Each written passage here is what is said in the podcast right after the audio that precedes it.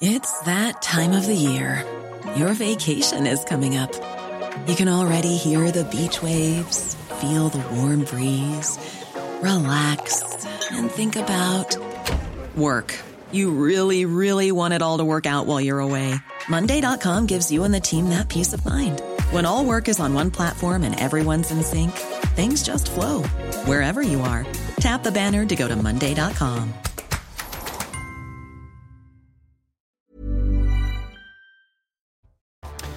Bonjour, il est midi, soyez bienvenus, je suis très heureux de vous retrouver. 12h, 14h, vous connaissez le rendez-vous, deux heures d'information, de reportages, de témoignages et de débats. Je vous présente l'équipe de grands témoins qui m'entoure dans quelques instants. Un programme très chargé en ce vendredi. Euh, vous, voulez, connaître le menu de ces deux heures? Voici le menu de notre première heure. À la une, cette triste information que l'on vous donnait dès ce matin, un des quatre derniers otages français a finalement été tué par le Hamas. Il s'agit d'Elia Toledano. Les réactions sont nombreuses. Nous serons à Tel Aviv avec Antoine Estève, notre envoyé spécial. Harold Iman, notre spécialiste des questions internationales, est avec nous. Harold a rencontré le frère d'Elia. Dans Mini News Weekend, nous serons en direct de Levallois avec David Xavier Weiss, le premier adjoint de la ville. Pourquoi Levallois, me direz-vous Parce que, parce que la communauté juive de Levallois se mobilise pour la libération des otages aux mains du Hamas. Hier, une immense bâche de 36 mètres carrés portant les photos des personnes kidnappées a été dévoilée sur la façade du bâtiment du centre communautaire juif. Enfin, l'autre gros titre du jour, c'est le déplacement, oui, le déplacement de Gérald Darmanin à Calais aujourd'hui. Nous vous ferons vivre ce déplacement avec nos envoyés spéciaux, Tanguy Hamon et Laurent Célarier. Voilà, vous savez tout, ou presque. Tout de suite, on fait un point sur l'information et cette information est incarnée en ce vendredi par Mickaël Dorion. Bonjour Mickaël. Bonjour Thierry, bonjour à tous. Et vous l'évoquiez à l'instant, la dépouille du franco-israélien Elia Toledano a été récupéré dans la bande de Gaza par Tsahal et ramené en Israël. Il avait 28 ans et avait été otage par le Hamas lors de son attaque sanglante du 7 octobre. Nous partageons la douleur de sa famille et de ses proches, a déclaré la chef de la diplomatie française, Catherine Colonna. En Israël, toujours des médecins français apportent leur soutien au personnel médical en charge notamment de soigner les militaires blessés dans les combats à Gaza. Notre équipe a pu suivre le docteur Lelouch, un ORL français qui collecte et apporte du matériel médical sur les zones de front. Reportage de Stéphanie Rouquier et Antoine Estève. Le docteur Lelouch nous donne rendez-vous dans un ancien hangar agricole, au milieu d'un kibbutz, transformé en camp retranché, à la frontière avec Gaza. La zone de guerre est toute proche. Il est venu livrer du petit matériel pour les soldats. Ce sont des dons d'associations françaises. On leur apporte euh, certaines choses dont ils ont besoin, euh, certains médicaments parfois, euh, des attelles, des, des choses qui, qui servent en plus de ce qu'ils ont déjà. Le petit plus du jour, c'est ce sac médical conçu spécialement pour les zones de combat. Il est rempli, il est, euh, les choses se défont très facilement, amovibles. On a fait coudre ça en plus pour mettre des, des, des choses euh, qui sont, qui sont étanches. On a des poches et en plus, ce sac peut se mettre sur un gilet pare-balles. Ce qui a auparavant été compliqué pour un, pour un médecin d'avoir son, sa trousse, son gilet, son gilet pare-balles, son casque. Là, avec ça, il peut tout faire. Deux équipes médicales rentrent de la bande de Gaza. Ils ont évacué plusieurs blessés sur place. Il y a des endroits où on ne peut pas sortir les blessés, même avec des véhicules légers. On doit attendre les hélicoptères, on doit attendre des, véhicules blindés pour sortir les blessés. Et on amène notre savoir-faire ici aussi. Là pour, euh, là pour euh, le bien, le bien-être de nos soldats. Les échanges de tirs et les explosions dehors, de l'autre côté de la frontière, nous rappellent la proximité des combats. Les équipes de l'adjudant Shalom se rendent dans Gaza au moins deux fois par jour. Ils doivent assurer leur propre sécurité. En début de semaine, ils ont dû riposter face à une attaque de commando du Hamas, cachée dans un tunnel. Ici, le soignant est un soldat, avant tout. Retour en France à présent avec le procès de Monique Olivier. Hier, l'ex-femme de Michel Fourniret a raconté péniblement certains détails de la disparition d'Estelle Mouzin. Pour rappel, le corps de la petite fille de 9 ans n'a jamais été retrouvé. Écoutez la réaction de son père, Éric Mouzin, présent dans la salle d'audience à ce moment-là.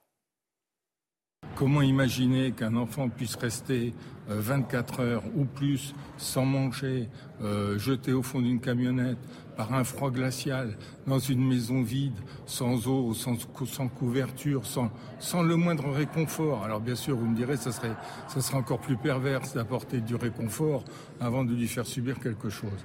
Mais c'est un non-respect, mais ça a été expliqué aussi par tous les, tous les psychologues, psychiatres qui ont, qui ont étudié le couple, et en particulier Monique Olivier, c'est que ce ne sont pas des enfants, ce sont des choses, ce sont des objets de satisfaction de leurs besoins. Euh, voilà.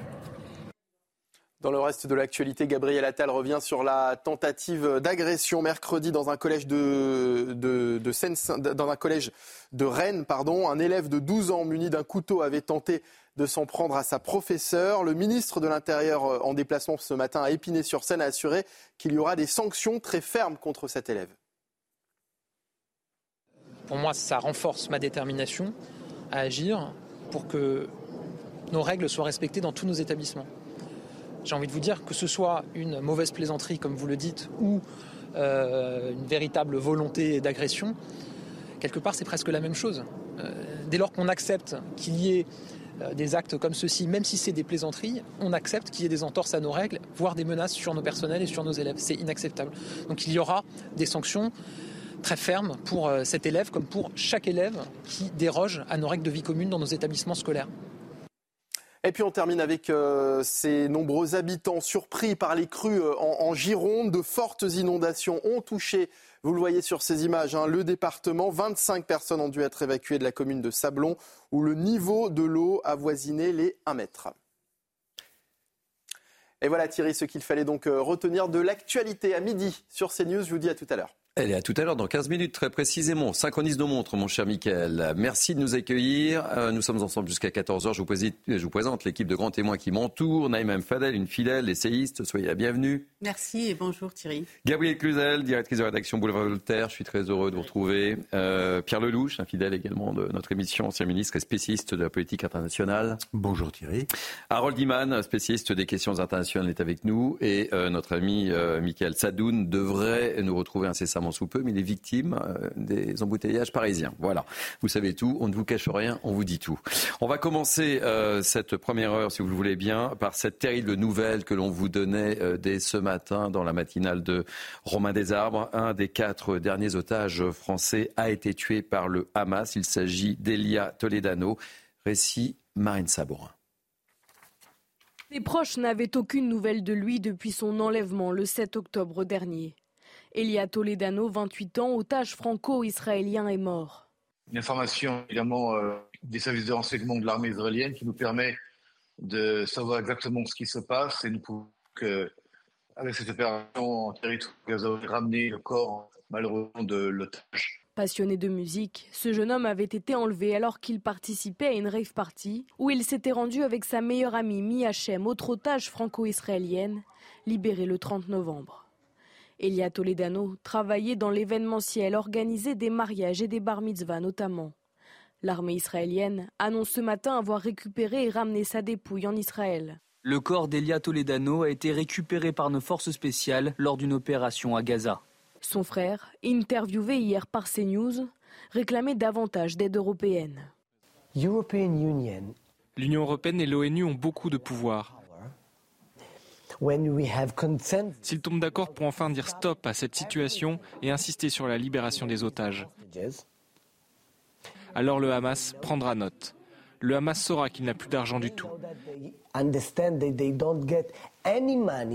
Trois autres franco-israéliens sont toujours présumés retenus en otage dans la bande de Gaza.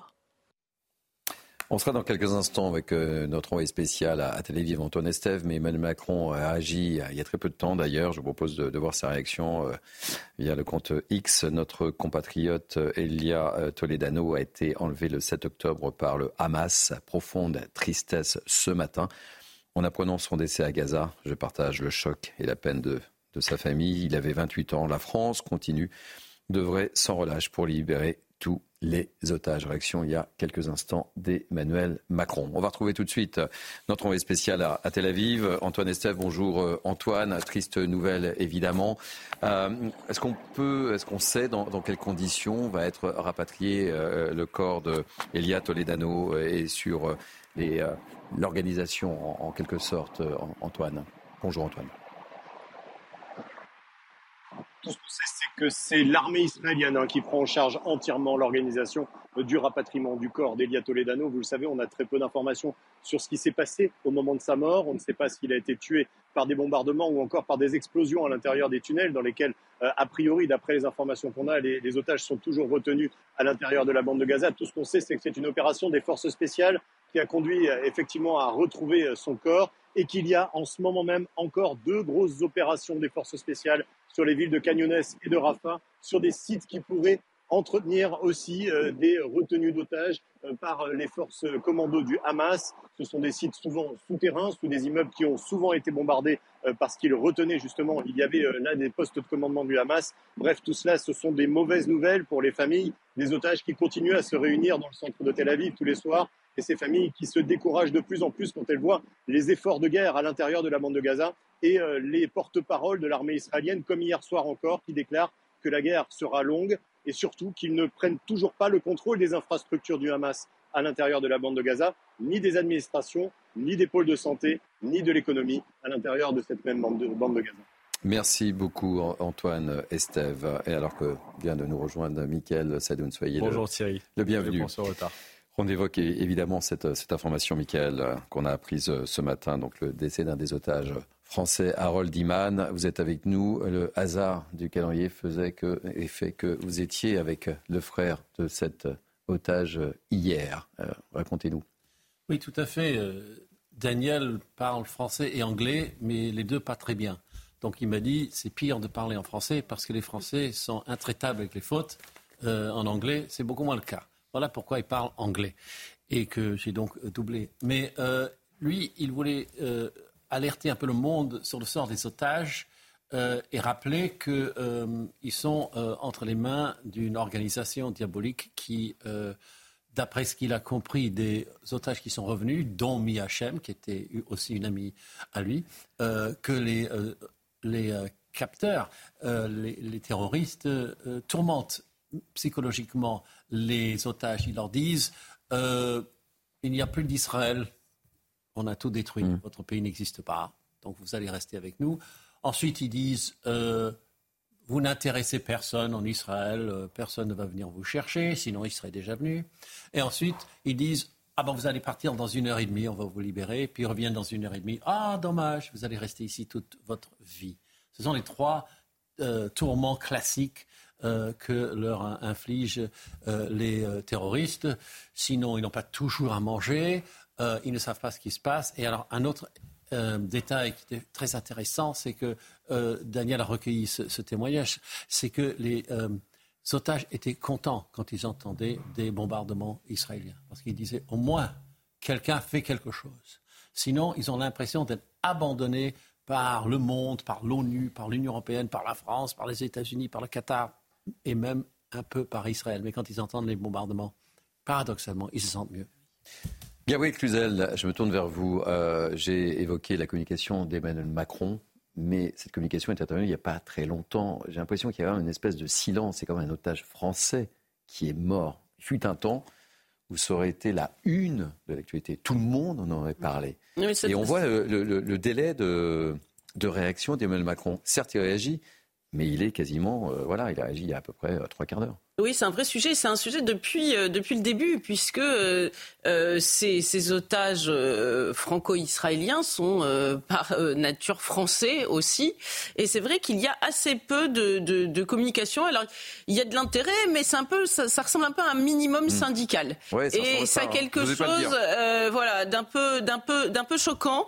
alors, on nous dit que le, le bruit ne fait pas de bien et le bien ne fait pas de bruit, qu'il hmm. œuvre en silence, que euh, il pousse de toutes ses formes pour la libération des otages. Euh, sans doute, mais vous avez raison de le dire, on a connu des otages que l'on voyait, dont on voyait la photo placardée un peu partout On sera à Levallois tout à l'heure. Exactement, à une heure de, de, de, grande écoute sur des grands médias. Et c'est vrai que tout, tout cela euh, n'est pas le cas aujourd'hui. Euh, et de fait, euh, alors soit Emmanuel Macron est gêné euh, par, euh, pour des raisons intérieures. Je crois que c'est mm. des sujets qu'on a déjà évoqués. Oh oui.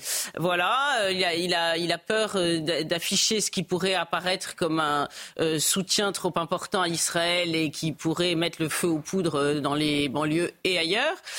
soit il a d'autres raisons, mais on aimerait les savoir. Et c'est vrai que c'est un réel, une réelle interrogation et une légitime interrogation. Alors, Pierre Lelouch, vous êtes ancien ministre, un spécialiste de la politique étrangère. Comment vous analysez ce, manque de, réaction, cette réaction timide ou euh, minimum syndicale Je reprends l'expression de Gabriel Cluzel que je n'ai pas osé employer, mais j'y pensais très fort. Bah, je crois qu'elle a tout dit. Euh, clairement, euh, clairement, il y a une. Depuis le début. Depuis le début, ouais. Et là, c'est quand même un otage français. Incroyablement gêné aux entournures, son, voyage où il a dit tout le contraire de mm. tout en Israël. On sent qu'il est l'otage d'une situation intérieure euh, qu'il a du mal à comprendre, où il a du mal à se positionner, où il craint euh, en permanence un, embrasement.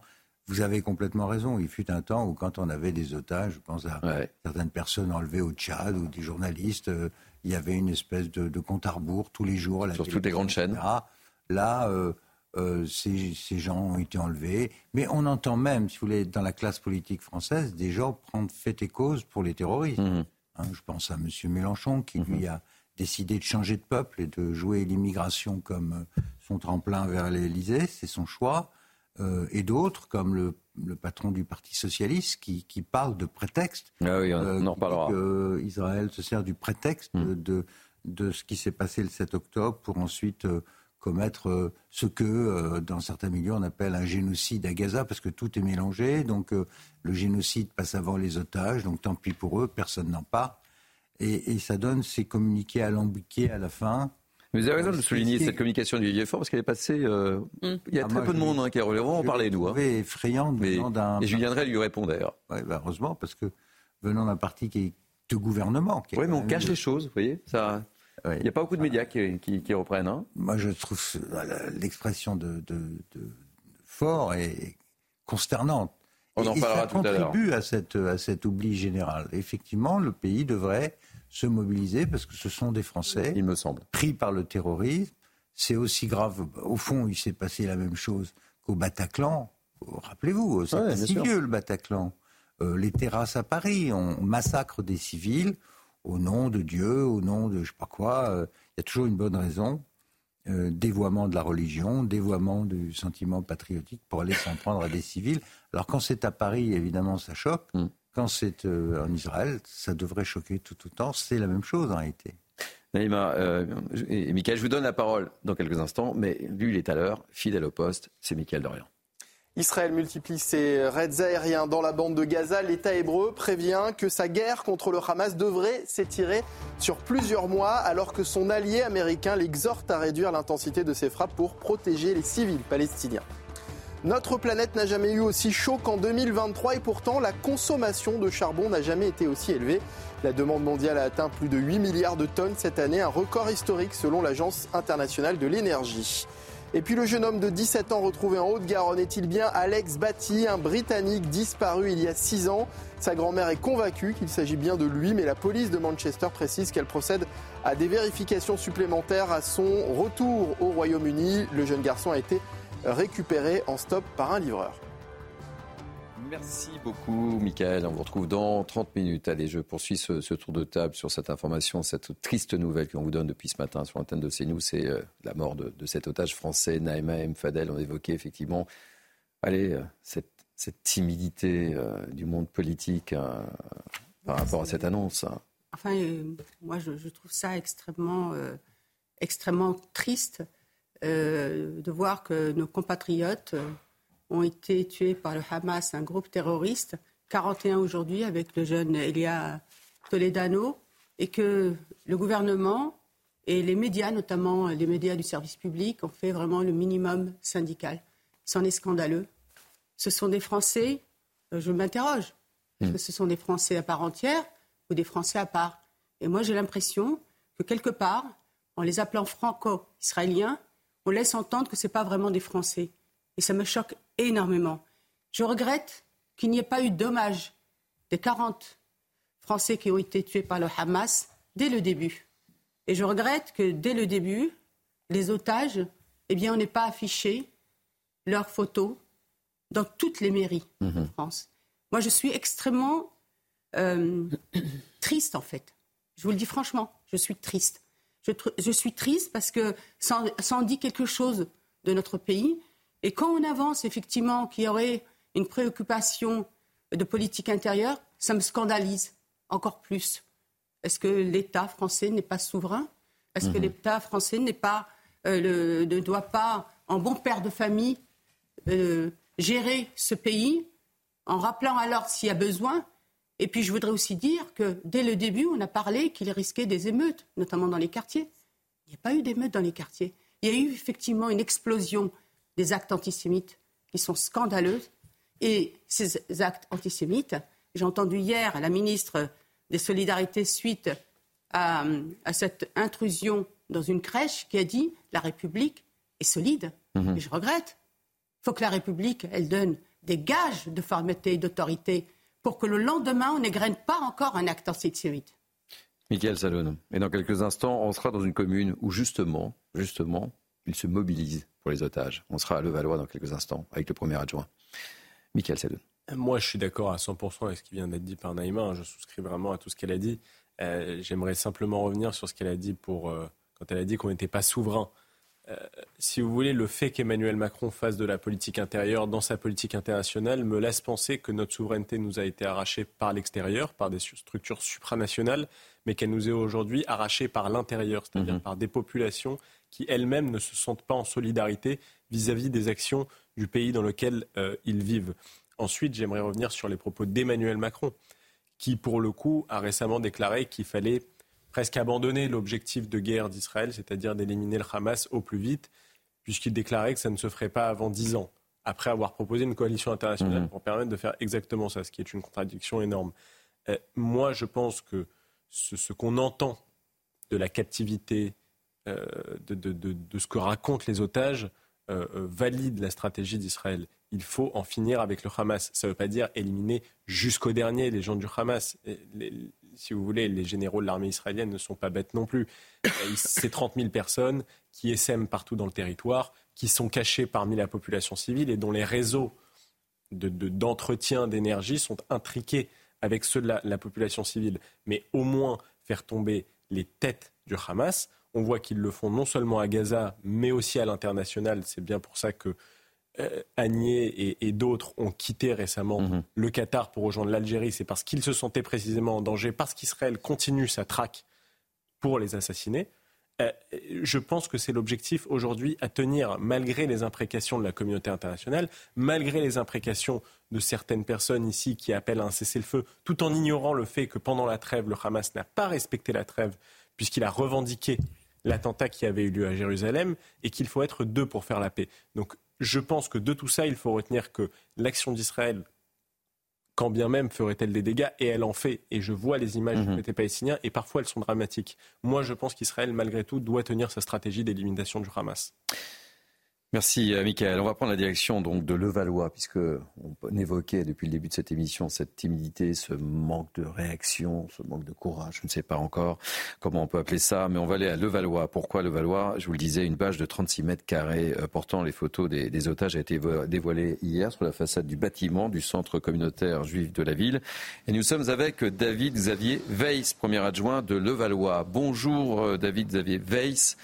Merci d'avoir accepté de, témoigner. Euh, vous voyez, l'actualité est là. Euh, on évoque depuis le début de cette émission le décès d'un otage français. On évoquait autour de ce plateau avec mes grands témoins du jour ce manque de réaction, une réaction euh, qui est arrivée il y a très peu de temps d'Emmanuel Macron. Et, vous, vous avez décidé justement euh, de défendre. Euh, aucune réaction. Et aucune réaction, mais d'afficher, et ça c'est important parce qu'il fut un temps où toutes les chaînes de télévision se seraient mobilisées, seraient fait la une de tous les médias. Et là, il y a une vraie timidité. Expliquez-nous un petit peu le, le, sens de cette démarche, même si évidemment on la comprend. Écoutez, moi je me souviens quand Madame Bettencourt était retenue en otage par les FARC, je me souviens quand euh, vos confrères comme Georges Van Brudo étaient retenus en otage, euh, il y avait sur tous les bâtiments publics leurs photos et une mobilisation nationale et internationale. Il y avait le président de la République qui osait en parler régulièrement à différentes occasions. Là aujourd'hui, on a un président de la République qui est complètement muet, qui a même refusé finalement de rendre hommage aux 40, 41 victimes, avec euh, malheureusement la mort de Elia Toledano euh, qui a été annoncée euh, très tôt cette nuit, aux 41 victimes françaises. Je ne parle pas de religion, je ne parle pas de nationalité, je parle de, de 41 victimes françaises qui ont été tuées par le Hamas et qui n'ont pas eu d'hommage national encore à ce jour pour des raisons que je, n'ose imaginer, qui visiblement tétanise le président de la République. Et c'est bien là le problème. C'est-à-dire qu'on a un président de la République qui est complètement soumis à des intérêts euh, qu'on ne veut qu'on ne veut pas imaginer et qu'on ne peut pas imaginer. Eh bien, nous, élus locaux, euh, avec Madame le maire de Levallois, Agnès Potier-Dumas, avec le rabbin Chalonouche qui est aujourd'hui à mes côtés et qui, euh, euh, s'est mobilisé, toute la communauté juive de Levallois, mais pas que de Levallois. Hier, il y avait le président du, du, consistoire central, Elie Korchia, qui mène un travail formidable pour défendre, d'une part, les intérêts de la communauté juive, mais aussi un travail d'information auprès des, élus nationaux et locaux. On a voulu déployer cette bâche pour dire que nous sommes aux côtés des familles euh, des otages, de tous les otages, qu'ils soient français, qu'ils soient juifs, qu'ils soient bédouins, qu'ils soient drusses, qu'ils soient chrétiens, qu'ils soient musulmans, parce qu'encore une fois, il y a aussi des, otages musulmans détenus par le Hamas, et il faut penser à tous ces otages-là, quelle que soit leur religion, quelle que soit leur nationalité un otage est un otage il doit être libéré. Et c'est le message qu'on veut envoyer. Si on ne fait pas nous-mêmes, si on ne le fait pas nous, si on attend que l'État se bouge, visiblement on pourra attendre très longtemps. Alors, élus locaux, euh, responsables associatifs locaux et nationaux, on s'est on s'est pris en main et on a euh, déployé cette bâche euh, hier soir pendant une journée qui est encore symbolique, qui est encore aujourd'hui pour la communauté juive, qui est euh, la dernière journée de, de Hanouka, qui est une, une, journée d'espoir et qui, euh, comme on le dit dans la religion juive, éclaire le monde. Merci beaucoup, euh, David Xavier Veil. Je rappelle que vous êtes premier adjoint à la mairie de, de Levallois et on peut espérer et croiser les doigts que d'autres communes, villes ou villages se mobilisent de, la sorte. On marque une pause, on reviendra évidemment euh, sur euh, cette euh, information au cours de, cette émission, Pierre Lelouch, et, je vous ferai réagir bien évidemment. On marque une pause et on se retrouve dans quelques instants parce que l'autre fait du jour, c'est le déplacement de Gérald Darmanin. C'est où il est, Gérald Darmanin? Il est à Calais, il est sur le terrain. Et oui, après l'échec de la loi immigration, le ministre de l'Intérieur est sur le terrain, il occupe le terrain. Allez, on se retrouve dans quelques instants, à tout de suite.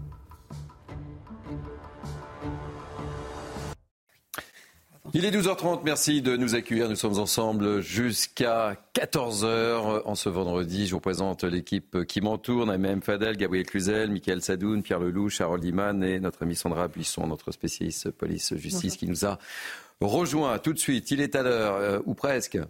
oui, presque. Michael Dorian, presque. Michael Dorian, on fait un point sur l'info. Rebonjour.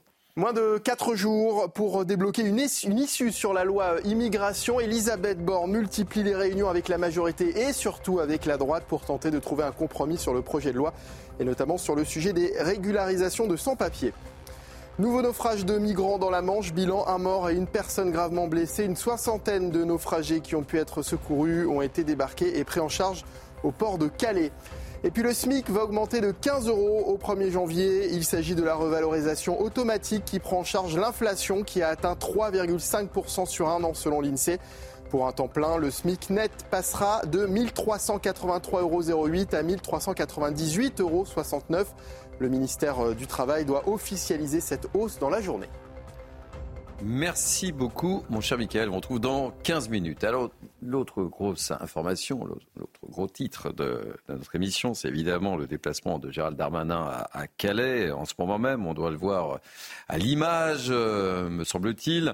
Euh, il s'est rendu ce matin au commissariat de, police de la ville et euh, à la caserne de, gendarmerie. On retrouvera dans, quelques instants nos envoyés spéciaux, Tanguy Hamon et, Laurent Sélarié. Tanguy nous dira un petit peu quels sont les enjeux de, de cette visite puisque il y a quand même un certain échec de cette loi immigration. Il semblerait, il semblerait qu'Elisabeth Borne ait repris un peu le dossier en main et que c'est une visite ô combien importante d'aller à Calais. C'est tout un symbole, Pierre Lelouch, oui, surtout pour le ministre de l'Intérieur. Le, sondage du, du, Figaro du matin n'a pas dû lui faire plaisir puisque 54% des Français souhaitent qu'il s'en aille, euh, Gérald Darmanin.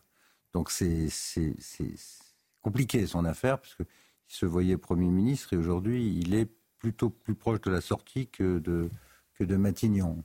Et quelque part, il le mérite, puisque son texte, euh, c'était l'alliance des contraires, et il a essayé de vendre une partie au Sénat, puis une partie à l'Assemblée, puis de faire une espèce de chakchouka à l'arrivée, mmh. en, en, faisant passer ça. Euh, euh, voilà, en pensant que ça passerait. Ben, ça passe pas, parce que quand on méprise les, les, les, oppositions et qu'on fait tout pour leur donner des raisons de signal, elles se sont unies. Et là, ils ont un léger problème. Euh, toute la question est de savoir si euh, la CMP, moi j'ai siégé dans les CMP par le passé, je sais comment ça fonctionne. Il n'est pas du tout évident qu'elle soit conclusive, comme on dit, et que le reste de la CMP s'allie sur le texte du Sénat qui avait été complètement décoté mmh. par euh, l'Assemblée nationale. Donc euh, ils sont devant une impasse et comme le président a d'ores et déjà annoncé qu'il n'y aurait pas de 49-3 ni de dissolution, bah, s'il y a une CMP inconclusive, le texte sera retiré, donc ce sera une défaite politique euh, considérable et pour le président et pour le ministre de l'Intérieur. Et à ce moment-là, la question du remaniement euh, sera, euh, hmm. sera immédiatement posée, avant, avant d'autres questions bien plus profondes sur l'avenir d'un régime qui ne peut plus fonctionner, sauf 49.3, comme encore hier soir le 21e 49.3 sur euh, la loi de finances. Gabriel Cluzel, il ne veut rien lâcher, malgré tout. Gérald Darmanin, et le fait qu'il soit aujourd'hui à, Calais, une ville ô combien symbolique quand on évoque le problème des migrants, ça veut dire quelque chose. Il est encore là, même si ce n'est pas lui qui est à la manœuvre. C'est évident. De, il a perdu la main. De, fait, moi, ce qui me frappe, c'est déjà le décalage entre ce qui se passe dans le, en, politique, à l'Assemblée, ces espèces de, de, ratiocination, et puis ce que veulent réellement les Français. Les Français euh, veulent renverser la table en matière migratoire. Là, on est en train de changer la couleur des serviettes. Et encore, on n'arrive même pas à se mettre d'accord sur le bon choix. Donc, c'est vrai que euh, ce, décalage est spécialement frappant. Alors, Gérald Darmanin est à Calais. Alors, euh, je crois que c'était euh, chez vous, du reste, hein, CNews, avec Pascal Pro, il a parlé de Calais. Mm. Et moi, je peux vous dire que euh, nous avons envoyé avec Boulevard Voltaire des journalistes là-bas. C'était pas du tout ce que, enfin, assez décalé là aussi justement, sans jeu de mots, avec ce que euh, Gérald Darmanin euh, avait raconté. Il citait euh, notamment en exemple Wistreham en disant on va faire la même chose qu'à Wistreham, ça s'est très bien passé. Wistreham, il y a 250 Soudanais qui sont installés depuis le mois d'août, il y en a 54 qui ont accepté d'être évacués par la préfecture, qui ont été dispersés hein, selon le, la, la, la, règle bien connue, la procédure bien connue de, de, de, disperser dans les campagnes françaises et dans les, les moyennes villes. Je crois qu'il y en a qui sont partis à Clermont-Ferrand, enfin il y en a qui sont partis dans l'Eure, en Seine-Maritime, mais aussi plus loin. Et donc euh, non, il reste toujours euh, de, 200 Soudanais. Donc Ouistreham est loin d'être un exemple. Donc là, on, il est à craindre que cette, euh, que cette sortie soit un peu une rodomontade de, de façade et qu'une fois de plus, on nous dise vous allez voir ce qu'on va, vous allez voir et qu'on ne voit en réalité pas grand-chose. En tous les cas, on a envoyé l'une de nos journalistes, Célia Barotte, qui est allée sur place, qui a pris la température et qui a rencontré des habitants de Calais pour le me, pour le point, exaspérés. C'est le moins qu'on puisse dire. Naïma Mfadel. Oui, j'ai d'ailleurs euh, écouté euh, ce que a pu euh, entendre et voir Célia. C'est catastrophique pour ses habitants. Ah on voyait des personnes en disant regardez les tas d'ordures qui sont juste devant chez nous et il ne se passe rien. En fait, bon, c'est vrai que le, projet de loi, quand il est sorti du, Sénat, on pouvait penser qu'il était beaucoup plus abouti qu'après avoir été détricoté par Sacha Ollier, qui est l'aile gauche de la Macronie. le ministre Darmanin a dit qu'il était beaucoup plus en phase avec le projet de loi du, du Sénat. Il l'a dit d'ailleurs, je crois, hier. Moi, j'ai du mal à croire qu'il ne sorte rien, parce que là, ce serait vraiment un échec énorme pour, euh, euh, Emmanuel Macron parce qu'on ne peut même pas imaginer, il sait très bien que, c'est ce qui est attendu euh, par les Français, bien qu'on va le rappeler, et je parle sous le contrôle de monsieur, de monsieur le ministre, c'est que de toute façon, il était loin de, de, pouvoir satisfaire, parce mhm. qu'on sait très bien qu'aujourd'hui, on est tenu aussi par tous les traités européens qu'on a signés par la CEDH, etc. Et que ce texte-là, malheureusement, il, va se confronter à tous ces traités qui ont été euh, signés. Et notamment, hein, je, crois que la, Madame le maire euh, de Calais euh, l'a redemandé, c'est qu'il y ait qu'on rétablisse en fait le délit de, clandestinité. Bah. Mais il faut rappeler que ce délit de clandestinité, c'était, on a obéi tout simplement à un traité européen en 2011 euh, qui a donc supprimé ce délit de clandestinité. comment voulez-vous faire Puisque de toute façon, les personnes qui arrivent d'une manière illégale en forçant la porte, faut dire les choses, euh, on n'a aucun moyen en fait de, les refouler en réalité. Pierre Lelouch et euh, Mickaël Sadou. Le, le sujet, c'est que la France est en train de devenir un gigantesque squat on rentre, on s'installe et on ne peut plus être sorti, sauf des procédures extraordinairement compliquées. Et de toute façon, vous n'êtes jamais raccompagné chez vous, sauf euh, exception.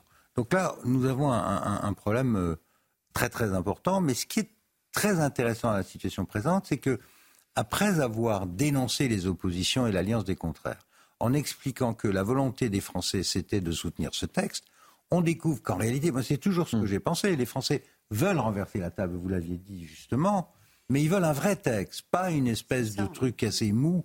Une espèce de cocktail. était euh. assez mou, parce ah que précisément, il s'inscrit dans, dans mm. toutes ces contraintes. Le vrai sujet, je l'ai soulevé il y a, euh, il y a, il y a une dizaine d'années, j'ai déposé une résolution à l'époque à l'Assemblée nationale, en 2015, sur la question de la reprise de contrôle de notre politique migratoire par rapport au traité européen Convention des droits de l'homme mm. et Cour européenne des, des droits de l'homme. Parce que les LR ont demandé justement une réforme de, de bah, la Constitution pour aller dans ce sens. Mais pour ça, il faut un référendum. Et ce qui est intéressant dans le sondage de ce matin dans le Figaro, c'est que 74% des Français veulent un référendum parce qu'ils ont complètement compris que, en réalité, le gouvernement est pieds et poings liés. Donc on fait semblant.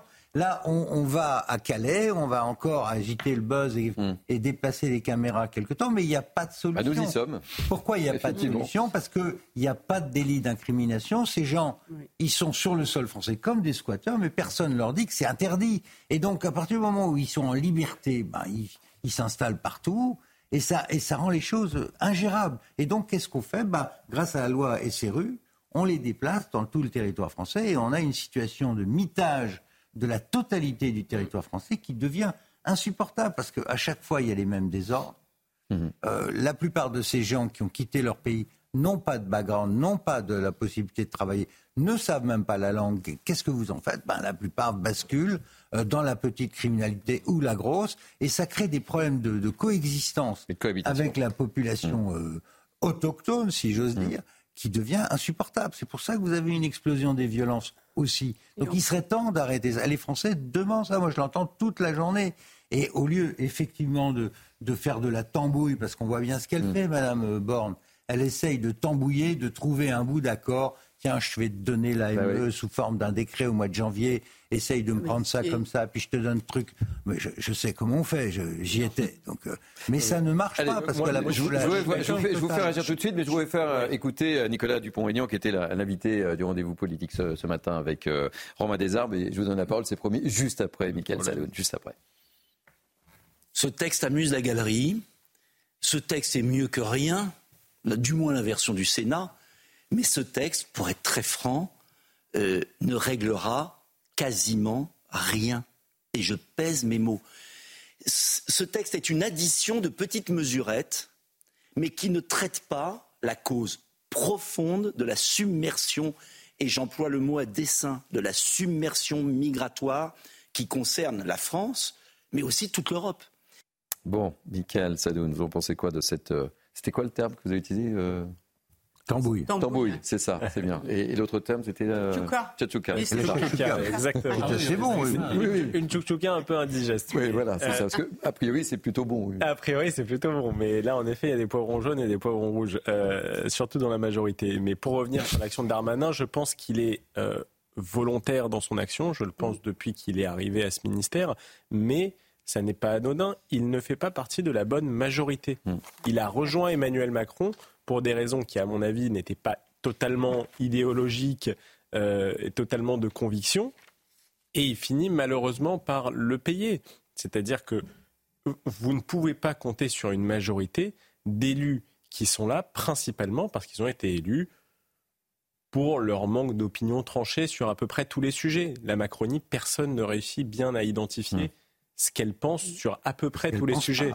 Donc, euh, peut-être. Par définition. Mais vous ne pouvez pas, avec ces élus-là, faire une action volontaire ou tranchée sur un sujet ou un autre. Donc Gérald Darmanin, qui pourtant, je le crois, est très volontaire sur ces sujets, il le montre en tous les cas. Est condamné à faire des textes en effet composés de demi-mesures. Hmm. On a parlé longtemps de la question de l'AME, qui pour moi est vraiment euh, picrocolline dans le mm. sujet de l'immigration, puisqu'on ne parle pas de toute l'immigration légale, on ne parle pas du regroupement familial. On ne parle pas du dévoiement du droit d'asile. On parle simplement du raccompagnement aux frontières, de l'application des OQTF, qui dépendent aussi largement de sujets diplomatiques. Et on a vu comme c'était difficile, notamment avec l'Algérie, mais pas que. Donc, malheureusement, il fait partie de la mauvaise majorité.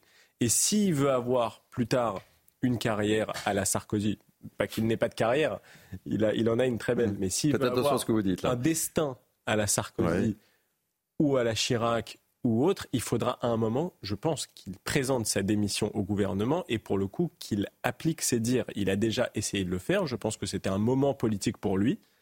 Je pense qu'il faudra qu'il le fasse s'il veut transformer cette carrière en destin présidentiel. On écoute avec attention ce que vous nous dites. Gabriel Cluzel. Oui, moi je serais peut-être un peu plus indulgent, euh, un peu moins indulgent, ah. pardon, avec euh, euh, avec Gérald Darmanin. Il y a notamment un. un, un bah, pense qu'il a un destin encore. oui, oui, mais moi ce que ce que je note, c'est qu'il nous renvoie toujours à Kevin, Matteo, les supporters anglais, mm. l'ultra droite, la psychiatrie. Il y a toujours un, tas de bonnes raisons pour faire des passes à l'aile sur sur l'immigration. Donc je, je sais pas, je suis un petit peu plus sur circonspecte quand ça, ça sa volonté. Je voulais simplement rajouter une petite chose sur Calais. Euh, y a une, vous savez qu'il y a un mot qui n'a pas été prononcé, ce qui est quand même fou dans cette loi immigration. C'est un mot tabou, c'est le mot frontière. Hmm. Pourtant, c'est le mot qui est à la ah base. hein, à quoi sert de faire sortir les gens s'il n'y a plus de frontières? Eh bien, à Calais, nous avons cette incongruité. Nous avons des frontières qui retiennent les migrants avec les accords du Touquet. Vous voyez, nous sommes les gardes frontières pour éviter que euh, les, les, migrants aillent en Angleterre. Donc non, non seulement nous n'avons pas nos propres frontières pour nous prémunir munir des migrations, mais en plus, nous, nous tenons captifs des migrants pour surtout qu'ils ne partent pas de, chez nous. Là, je sais pas, c'est entre Kafka et Ionesco, mais il va falloir qu'on nous explique. Je voudrais juste rajouter quelque chose par rapport aux mineurs non accompagnés aussi, parce qu'il y a une fronde aujourd'hui des départements qui n'en peuvent plus, parce qu'ils n'ont plus la capacité à accueillir et à prendre en charge euh, ces migrants. Euh, euh, non accompagnés, d'autant plus qu'on a du mal, nous, à prendre les enfants qui sont placés dans le cadre de l'aide sociale à l'enfance, à les prendre en charge et à pouvoir les accompagner d'ailleurs au-delà de 18 ans. C'est vraiment un, sujet euh, extrêmement euh, euh, grave parce qu'aujourd'hui, on n'est pas en, en, capacité. Donc, les migrants non accompagnés, il faut savoir une chose. Enfin, moi, je voudrais bien qu'on se penche aussi là-dessus parce que ces jeunes, ils ont quand même des parents. Comment ça se fait qu'on se dise, ben non, ils sont chez nous, on les prend en charge? C'est très violent de les séparer de leurs parents. Exactement. Et on sait très bien que d'ailleurs, ils ont même parfois des, des, parents, mais ils préfèrent passer pour mineurs isolés. Et puis, autre chose, c'est que vous avez des pays je voudrais aussi le souligner, qui veulent euh, récupérer leurs mineurs. Et aujourd'hui, les ONG et les juges français mhm. s'opposent. C'est un scandale. Vous imaginez ce truc Je ne connais pas beaucoup. Il n'y a pas beaucoup de pays qui demandent à récupérer leurs... Alors, je vous le dis, c'est Didier Lesky qui, qui, le dit. Mais je vais vous citer, Monsieur le Ministre. Mais malheureusement, la, réalité. Monsieur le Ministre, mais vous avez raison. Le, mais Maroc, le Maroc, qui a envoyé des juges, des magistrats et des assistantes sociales pour récupérer ces mineurs et la France, les ONG, ont refusé, sous prétexte de, ce, de, de, la Convention des droits de l'enfant. C'est scandaleux. Ah c'est scandaleux. Et je vais même vous dire plus, c'est que ces enfants-là, on sait parfaitement d'où ils viennent parce qu'ils ont souvent des portables. Ils appellent même les pays d'origine.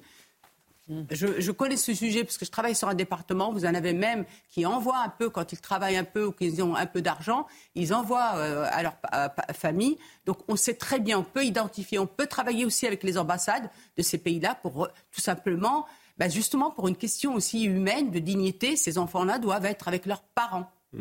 On en parlera dans la deuxième partie de Billy News, puisqu'on va suivre avec attention euh, l'intervention de Gérald Darmanin qui doit euh, s'exprimer. Mais il est à l'heure, comme toujours, ou presque. Michael Dorian, 12h46, c'est moi qui suis en retard. Un point sur l'info. La dépouille du franco-israélien Elia euh, Toledano, récupérée dans la bande de Gaza par Tsahal et ramené en, en Israël. Il avait 28 ans et avait été capturé par le Hamas lors de son attaque sanglante du 7 octobre. Je partage la peine et le choc de sa famille, a déclaré le président de la République Emmanuel Macron. L'Europe donne son feu vert aux négociations pour faire entrer l'Ukraine dans l'Union européenne. Volodymyr Zelensky est ravi, le Premier ministre hongrois un peu moins. Viktor Orban s'est d'ailleurs opposé cette nuit à une nouvelle aide de 50 milliards d'euros pour Kiev.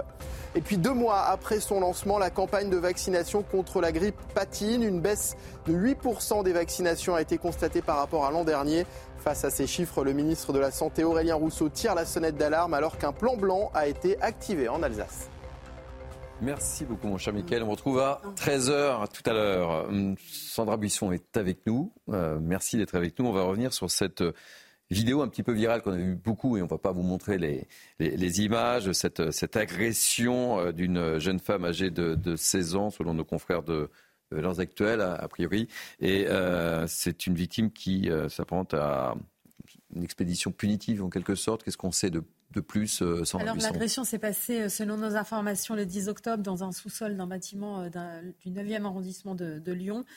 Quatre adolescentes étaient dans ce sous-sol et ont soit participé, soit filmé euh, l'agression d'une cinquième euh, et qui euh, l'ont ensuite laissé sur place. La victime, elle est âgée de 13 ans et demi. Elle a porté plainte deux jours après son agression qui lui a occasionné une journée d'ITT. L'enquête en cours, elle est ouverte pour violence aggravée et menace de mort réitérée. Alors depuis la diffusion de la vidéo des faits sur les réseaux sociaux, une des jeunes filles suspectées d'avoir participé à l'agression est elle-même allée voir la police en compagnie de sa mère et elle a dit aux enquêteurs qu'elle était une des adolescentes auteurs de cette agression du, 10 octobre. Elle est actuellement entendue sous le régime de la garde à vue. Merci pour vos informations, euh, Sandra Buisson. Euh, évidemment, une réaction sur, sur ces images qu'on a décidé de, flouter. Euh, Gabriel Cluzel? Je crois que tout, tout, parent est effrayé, absolument effrayé en voyant, euh, en voyant ces, ces, images. Alors je croyais qu'elle avait 13 ans, mais je, j'ai peut-être. Elles sont nées en janvier, février, toutes hmm. les deux, donc 13 ans et demi. 13 ans, non, parce que je voyais une ado de 16 ans sur le euh, bandeau. Euh, mais mais c'est vrai que 13 ans, c'est, excessivement jeune, c'est presque des, des, des, des, préadolescentes. Alors j'ai cru comprendre que l'une d'elles voulait se venger. Alors je ne sais pas si ça a été confirmé, mais. On n'a pas confirmation. Euh, bon, des, des, bref, donc je ne m'avancerai pas sur ce hmm. sujet, mais euh, c'est vrai que tout cela doit être tiré au clair parce que qui d'entre nous a envie de voir ses enfants euh, fréquenter ceci? Le problème, c'est que nous, avons nous allons avoir une justice, y compris pour ces enfants, tout à fait inadaptée, comme nous l'aurons inadaptée pour la jeune fille de 12 ans bah euh, qui a menacé avec un, un, couteau. Nous avons une justice qui s'est construite au fur et à mesure de la pacification de nos mœurs, telle que l'a décrite le sociologue Norbert Elias, et donc qui considère les enfants de 12 ans, alors ça ne veut pas dire que euh, tout était parfait hein, dans notre pays, mais qui, qui considérait les enfants de 12 ans euh, comme des enfants. Hein, mais, mais, mais une, une justice adaptée à des galopins de la comtesse de Ségur, aujourd'hui, ça ne fonctionne plus dans, dans une société ultra-violente telle, telle, que la nôtre. Et euh, et on voit bien qu'il euh, y a un problème d'éducation à tous les étages des parents. Moi, je, là aussi, je ne sais pas ce qu'a dit la mère, mais je pense qu'il faudrait que la mère de cette jeune fille soit plus choquée de l'agression qu'a fait subir sa fille que euh, peut-être euh, des, des, menaces qu'aujourd'hui elle reçoit. Enfin, voilà, tout, tout cela signe un dysfonctionnement tragique de, de, notre pays. Michael et, Pierre Louche, on est très loin de la comtesse de Ségur. Hein. Non, ça c'est sûr. Euh, ça me fait penser, en fait, euh, j'essaye de pas trop m'éloigner du sujet non plus, mm. mais euh, un livre de Pierre-Henri Tavoyot sur les âges de la vie et qui disait notamment qu'on on avait, à l'époque moderne, étendu l'adolescence de manière beaucoup trop mm. extensive. À une certaine époque, 13 ans, on considérait déjà la personne comme relativement mm-hmm. adulte et responsable de ses actes. Aujourd'hui, on revient vers une période où une personne de 13 ans est capable d'une violence que ne se permettrait même pas un adulte euh, euh, le plus aguerri, j'ai envie de dire. Mhm. Donc il faut adapter la justice aussi à cette évolution des âges de la vie. Euh, je pense en effet que la multiplication des, des centres d'enfermement pour mineurs est une nécessité aujourd'hui parce qu'il y a une explosion de la violence. Je ne dis pas ça simplement pour l'effet de manche. Les chiffres le prouvent. Hein. Il y a par exemple une augmentation des coups et blessures d'environ 15% sur un an l'année dernière. Donc c'est fait isolé, évidemment. Il faut voir quels sont les motifs. Il y a toujours un cas particulier et il faut l'étudier sans faire de, de, grande publicité dessus. Mais derrière ça, il y a quand même une violence endémique qui augmente et ce genre de faits en sont des révélateurs. Merci euh, mille fois. En tous les cas, on va marquer une, pause. Euh, on se retrouve dans, dans, quelques instants. On reviendra sur l'autre actualité du jour, évidemment, la visite de Gérald Darmanin à Calais. Restez avec nous, restez-nous fidèles. Ça se passe sur CNews. À tout de suite. Il est 13h, rebonjour, merci de nous accueillir. Nous sommes ensemble jusqu'à 14h. C'est Midi News Weekend, partie 2. Je vous présente l'équipe qui m'entoure dans quelques instants. Euh, tout de suite, le sommaire de cette deuxième heure. À la une, évidemment, l'information du jour. Gérald Darmanin sur le terrain après l'échec de sa loi immigration où Elisabeth Borne est maintenant à la manœuvre. Le ministre de l'Intérieur est depuis ce matin à Calais. On y sera avec notre équipe d'envoyés spéciaux Tanguy Hamon et Laurent Sélarié. Et puis on vous fera vivre évidemment cette visite. On écoutera Gérald Darmanin. On évoquera également euh, aussi cette grande étude du ministère de l'Intérieur et ce sentiment d'insécurité grandissant et ce chiffre, oui ce chiffre, plus d'une femme sur quatre renonce à sortir seule de chez elle. On vous dit tout et on en débat évidemment avec mes grands témoins. Et puis on évoquera aussi les atteintes à la laïcité à l'école. Elles sont en hausse ces derniers mois.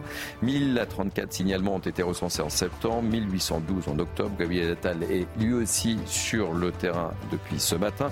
On l'écoutera, on écoutera le ministre de l'Éducation. Voilà pour le sommaire, vous savez tout ou presque. Le reste, eh bien, c'est Mickaël Dorian qui vous dit tout. Mickaël, rebonjour. Oh, bonjour Thierry, bonjour à tous. La dépouille du franco-israélien Elia Toledano a été récupérée dans la bande de Gaza par Tzal et ramenée euh, en Israël. Il avait 28 ans et avait été euh, capturé par le Hamas lors de son attaque du 7 octobre. Ses obsèques euh, auront lieu cet après-midi.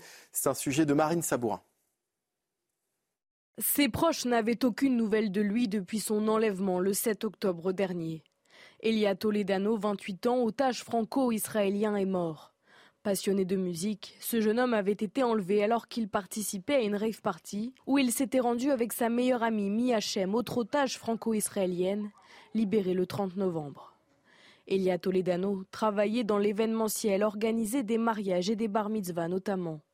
L'armée israélienne annonce ce matin avoir récupéré et ramené sa dépouille en Israël. Le corps d'Elia Toledano a été récupéré par nos forces spéciales lors d'une opération à Gaza.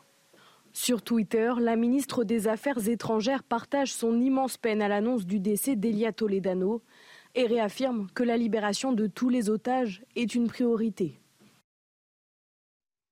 Dans le reste de l'actualité, Gabriel Attal revient sur la tentative d'agression euh, commise mercredi dans un collège de Rennes. Une élève de 12 ans munie d'un couteau avait tenté de s'en prendre à sa professeure. Le ministre de l'Éducation nationale en déplacement ce matin à Épinay-sur-Seine a assuré qu'il y aura des sanctions très fermes contre cet élève, comme nous le raconte sur place Adrien Spiteri. L'objectif était double pour Gabriel Attal ce matin à Épinay-sur-Seine. Depuis le collège Jean Vigo, le ministre de l'Éducation nationale a évoqué les chiffres des atteintes à la laïcité dans les établissements scolaires. Les signalements ont baissé au mois de novembre de 75% grâce notamment aux mesures prises par le gouvernement et notamment l'interdiction du port de l'abaya depuis le mois de septembre. Autre objectif également pour Gabriel Attal, passer un message de fermeté alors que certains professeurs dénoncent depuis plusieurs semaines maintenant une montée de la violence dans les établissements scolaires. En témoigne notamment cette élève à Rennes de 12 ans qui a menacé sa professeure d'anglais avec un, couteau de 15 cm. Le ministre de l'Éducation nationale assure que dans chaque cas, des sanctions fermes seront prononcées et que des contrôles sont effectués, euh, notamment depuis la rentrée de septembre, pour eh vérifier ce qu'il y a à l'intérieur des sacs des élèves. Le procès de Christophe Galtier s'ouvre aujourd'hui. L'ancien entraîneur du PSG de Nice est jugé pour harcèlement et discrimination lors de son passage à l'OGC Nice. Christophe Galtier aurait notamment demandé à son directeur sportif Julien Fournier de limiter au maximum le nombre de joueurs de confession musulmane. Et puis le jeune homme de 17 ans retrouvé en Haute-Garonne est-il bien Alex Batty, un Britannique disparu il y a 6 ans Sa grand-mère est convaincu qu'il s'agit bien euh, de lui, mais la police de Manchester souhaite euh, procéder à de nouvelles vérifications. Les précisions euh, de notre correspondante à Londres, Sarah Menaille. Hier, c'est par l'intermédiaire de l'ambassade du Royaume-Uni à Paris que la police britannique a été prévenue. Cela faisait six ans que la police de Manchester relançait régulièrement l'enquête en publiant notamment des appels à témoins. Aujourd'hui, l'histoire de ce garçon qui a disparu lorsqu'il avait 11 ans et qui en a aujourd'hui 17 passionne les Britanniques. L'affaire fait la une des journaux et la photo d'Alex Baptiste se retrouve notamment en une du journal Le Times, du Daily Express ou encore du Daily Mirror.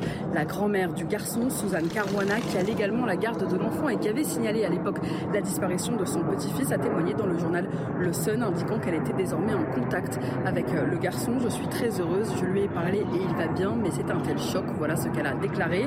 En 2018, dans une interview pour la BBC, la grand-mère soupçonnait sa fille, la mère de l'enfant, de l'avoir entraîné dans un mouvement sectaire, ce qui reste encore à être déterminé évidemment par l'enquête. Pour l'instant, eh bien l'adolescent refuse d'indiquer précisément où se trouve sa mère. Voilà, Sarah Menaille, notre correspondante euh, à Londres. Voilà Thierry ce qu'il fallait retenir de l'actualité à 13h sur CNews. Je vous dis donc à tout à l'heure. Eh bien, tout à l'heure, mon cher Michael. Allez, c'est parti. Nous sommes ensemble jusqu'à 14h. Je vous représente l'équipe qui m'entoure depuis une heure déjà. Naïma Mfadel, l'essayiste. Gabriel Cluzel, directrice de la rédaction Boulevard Voltaire. Michael Sadoun, expert en politique publique, et Pierre Lelouch, ancien ministre spécialiste de la politique internationale. On parlera d'Israël d'ici la fin de, cette émission, évidemment.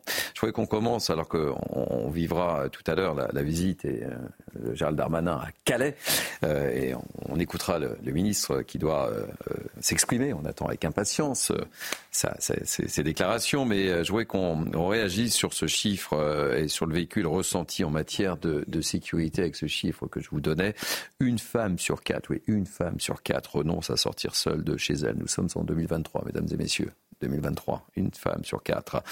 Et ça, c'est le service statistique du ministère euh, de l'Intérieur qui a publié hier son étude vécue et ressentie en matière de sécurité. Donc on s'appuie sur ces chiffres. Hein. L'objectif est de mesurer le mieux possible l'insécurité en France. Tout cela n'est pas très rassurant. On en parle dans quelques instants. On voit tout ça avec Adrien Spiteri et on débat avec vous, bien évidemment. C'est l'un des chiffres les plus marquants de ce rapport sur le sentiment d'insécurité en France. Une femme sur quatre renonce à sortir seule de chez elle, en cause les craintes d'être harcelée ou agressée sexuellement par exemple. Autre enseignement de cette étude du ministère de l'Intérieur, 18% des Français déclarent se sentir en insécurité dans leur quartier ou leur village. Le chiffre monte à 25% pour les habitants de l'agglomération parisienne. Mais alors, quelles sont les principales craintes des Français? 50% s'inquiètent d'être cambriolés, 40% craignent d'être victimes d'une agression physique, 38% de subir un vol ou du racket. Enfin, plus d'un Français sur deux, 56% des Français au total, sont globalement satisfaits de l'action nationale des forces de l'ordre. Gabriel Cluzel, bienvenue en France. Bienvenue en France, 50% s'inquiètent d'être cambriolés, 40% craignent d'être victimes d'une agression physique, 38% de subir un vol ou du racket. Nous sommes en 2023, vous êtes en France. Oui, on va nous dire que c'est sans doute que c'est un sentiment. Hein. Je vous rappelle qu'il y a au moins euh, deux personnes dans ce gouvernement qui nous l'ont dit à quelques années d'intervalle, euh, trois ans je crois. Euh, Monsieur Dupont-Moretti qui est garde des Sceaux et Madame Elisabeth Borne qui est Première ministre. Alors là, visiblement, on a dépassé pourtant le stade de la sensation, hein, de la sensation irrationnelle. Moi, je suis très frappée notamment par les chiffres qui qui touche les femmes hein, dans un bah pays qui prétend avoir mis les violences faites aux femmes comme une, priorité. Hein. Eh bien, c'est quand même incroyable que toutes nos féministes aient une, discrétion de, de, violette sur ce sujet. Évidemment, le premier, la première égalité pour la femme, c'est de pouvoir se mouvoir dans l'espace public sans avoir peur. Euh, quand elle a peur dans les transports en commun, quand elle a peur dans la rue, euh, eh bien, euh, évidemment, c'est ça qui est gravement sexiste. C'est pas, je ne sais quoi, un compliment fait sur une robe à fleurs ou autre euh, idiotie. Donc c'est c'est vrai que c'est proprement inquiétant euh, et puis, on voit bien que là aussi, euh, c'est pas vraiment pris à bras le corps. Moi aussi, hein, j'ai confiance dans le travail de la police, mais le problème, c'est qu'elle, c'est entre le tonneau des Danaïdes et le, rocher de Sisyphe. C'est tout. Donc tous les matins, ils, mmh. ils, refont ce qu'ils ont fait la veille pour des gens qui ont été relâchés. Nous savons que nous avons un réel problème avec euh, avec notre justice. Il y a aussi Évidemment, là encore, la, question euh, migratoire et euh, comme c'est des sujets qui dérangent, comme c'est des sujets sur lesquels on ne veut pas agir, on ne peut pas agir, eh bien, la situation n'est pas prête de changer. Pierre Lelouch, je vous, je vous observais attentivement et je me suis dit, que se passe-t-il dans la tête de Pierre Lelouch? Beaucoup de tristesse parce que j'ai essayé de consacrer ma vie à servir mon pays et je vois qu'après toutes ces années, on est dans cette situation-là, donc ça fonctionne pas. Et à Paris, la situation où j'ai été élu, Paris était. Hmm. C'est pas la peine de passer euh, un quart de siècle à l'Assemblée et servir comme on peut à l'Assemblée, au gouvernement, et se retrouver dans une situation pareille. Franchement, je, pour moi, c'est difficile à vivre. Parfois l'impression de m'être trompé de vie, trompé d'engagement, et, et d'être en partie moi-même responsable. J'ai le sentiment d'avoir appartenu un groupe de gens à qui on a confié des responsabilités. Ça, c'est assez honnête de, le dire, parce que tout le monde ne le dit pas. Non, mais moi, je suis. on, en voit aux autres, vous savez. pas voulu me représenter. C'est pas de ma faute, c'était avant. C'est à, J'avais le sentiment d'avoir euh, mm. participé à un échec collectif. Euh, Macron en a profité, puisque lui, il est passé entre en disant voilà, la mm. droite et la gauche ont échoué, moi je vais réussir. Et d'ailleurs, à l'époque, je lui ai souhaité bonne chance. Mm. Pourquoi pas Puisque nous, ma génération avait raté et, royalement raté. Euh, la désindustrialisation du pays, mm. sa perte d'influence, la situation intérieure. Le pays est en train de se déliter sous nos yeux. Et l'incapacité, et Dieu sait qu'on a essayé, enfin, combien de fois essayé, par exemple, sur euh, l'immigration ou la sécurité dans Paris. Je me souviens d'une époque, je ne veux pas faire ancien combattant, mm-hmm. le, lorsqu'il y a eu le 11 septembre à New York, il y a eu un débat au Conseil de Paris qui a suivi peu après, et j'ai demandé à ce que le maire de Paris soit responsable de la sécurité des Parisiens, qu'il y ait des caméras de surveillance, mais on m'a traité de fou. Delanoë lui-même m'a traité de fou sur l'antenne d'Europe 1. Et c'est documenté. Mhm. Donc il y a une prise de conscience qui est extrêmement lente, très difficile. On ne veut pas voir des choses.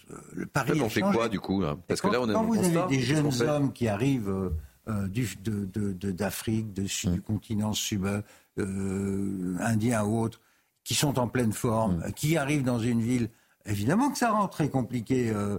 moi, moi je vois pas les malheureuses. J'ai été en charge de l'Afghanistan pendant un an. Les, je, vois, vois pas de malheureuses Afghanes qui sont dans le coffre des voitures. Je vois des Afghans mâles qui, au lieu de se battre pour la liberté dans leur pays, sont dans les rues à Paris ou à Calais.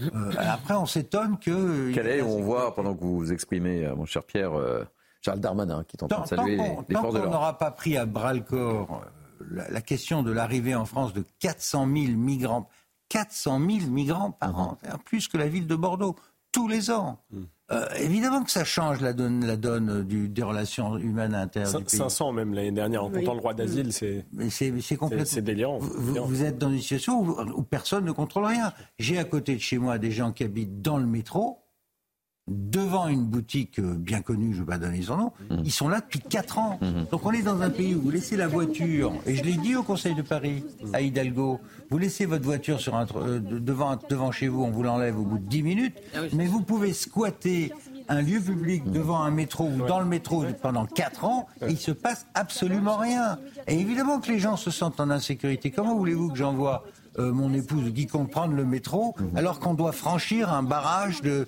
de, trucs insensés dans les couloirs du, métro parisien.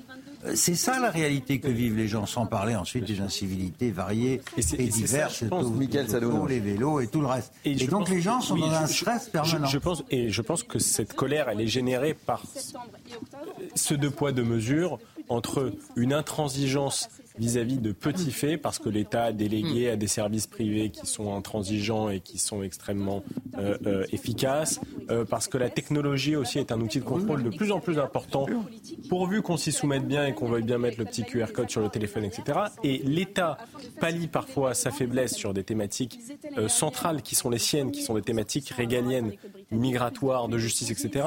pallie ce manque-là en appliquant des mesures absolument intransigeantes vis-à-vis de ceux qui n'ont pas fait grand-chose. On l'a vu au moment du Covid, on va le voir aussi au moment des JO. C'est parfaitement significatif ce qui va se passer au moment des Jeux Olympiques. C'est-à-dire qu'on a un pays qui est ouvert aux quatre vents de la mondialisation, d'émigration, qui a créé une situation d'insécurité dans le pays, et au lieu de remédier à ça en urgence, On continue d'être ouvert au monde entier on organise de grandes cérémonies sur la scène, où on va mais demander, en échange, on va demander, mais en échange, on demande aux Parisiens d'installer des QR codes Absolument. sur leur téléphone. C'est-à-dire que c'est exactement ce que Michel Debré disait dans Éloge des frontières. Supprimer les frontières à l'extérieur de votre pays. Régis Debré, Régis, pardon. Régis, ouais. Euh, euh, et, et j'ai dit quoi, Michel Non, Michel Debré, mais je crois que les frontières, Debré illustre, mais, euh, Ouais. mais Régis Debré disait supprimer les frontières à l'extérieur de votre pays, vous les installerez en bas de votre immeuble. Et c'est ce qu'on. oui. c'est ce- pareil avec la surveillance des des vrai, il est parti d'une position exactement inverse quand il était jeune. Mm. On Il est poursuit. gaulliste depuis un certain moment, il faut lui On poursuit le débat, mais je vous explique les images que vous voyez en direct. hein. C'est Gérald Darmanin qui est à Calais. On lui explique euh, avec euh, force d'une carte la lutte contre l'immigration à, à Calais. Voilà. Euh, il est 13h quasiment 15. hein. Euh, on va retrouver euh, Michael Dorian et on poursuit le débat évidemment. Et on parle et encore et encore de cette fois sur l'immigration et l'insécurité aussi. Michael Dorian. Quatre jeunes filles en garde à vue à Lyon après une expédition punitive dans une cave. Une autre jeune fille âgée de, de 16 ans serait, selon nos confrères de Valeurs Actuelles, tombée dans un guet-apens. Cela s'est passé il y a quelques semaines, mais la vidéo est devenue virale ces dernières heures sur les réseaux sociaux. Nouveau naufrage de migrants dans la Manche, bilan un mort et une personne gravement blessée. Une soixantaine de naufragés qui ont pu être euh, secourus ont été débarqués et pris en charge au port de Calais. Et puis le SMIC va augmenter de 15 euros au 1er janvier. Il s'agit de la revalorisation automatique qui prend en charge l'inflation qui a atteint 3,5% sur un an selon l'INSEE. Pour un temps plein, le SMIC net passera de 1383,08 euh, de 1383,08 euros à 1398,69 euros.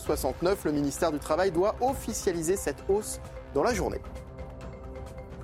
Mickaël, on retrouve dans 15 minutes. Allez, on poursuit le débat avec ces, chiffres et, ce bilan hein, fourni par le ministère de l'Intérieur, alors que nous gardons toujours un œil sur ce qui se passe à, Calais avec euh, Gérald Darmanin, qu'on va, suivre et qu'on va écouter avec une euh, grande attention évidemment. Euh, Naïm Fadel, j'aimerais vous, vous faire euh, réagir sur euh, effectivement ce sentiment d'insécurité. Une femme sur quatre qui renonce à sortir seule de chez elle, mais on vous a posé la question ce matin dans la matinale de Romain Desarbres, du teasing. hein. On écoute ce que pensent les femmes et euh, je vous donne la parole juste après. Non, je ne me sens pas en sécurité dans mon pays, notamment à cause des hommes qui n'ont aucune éducation. Et avec euh, Darmanin au gouvernement, ça n'aide en rien. La police est inefficace, nos, services sont inefficaces, la parole de la femme n'est pas prise en compte. La justice pour les femmes en France, c'est un gros point d'interrogation.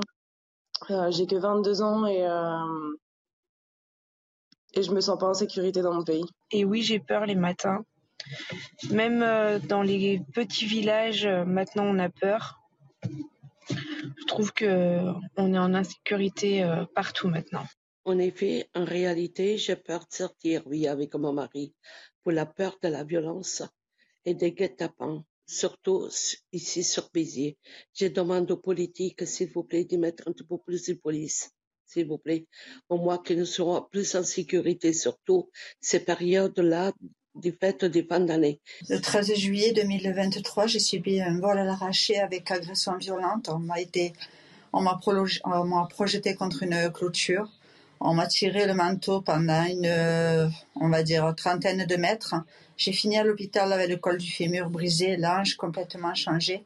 20 jours à l'hôpital, ce qui m'a valu euh, ben, d'être euh, complètement handicapée puisque je ne peux plus rien faire de moi-même et euh, personne ne s'occupe de moi.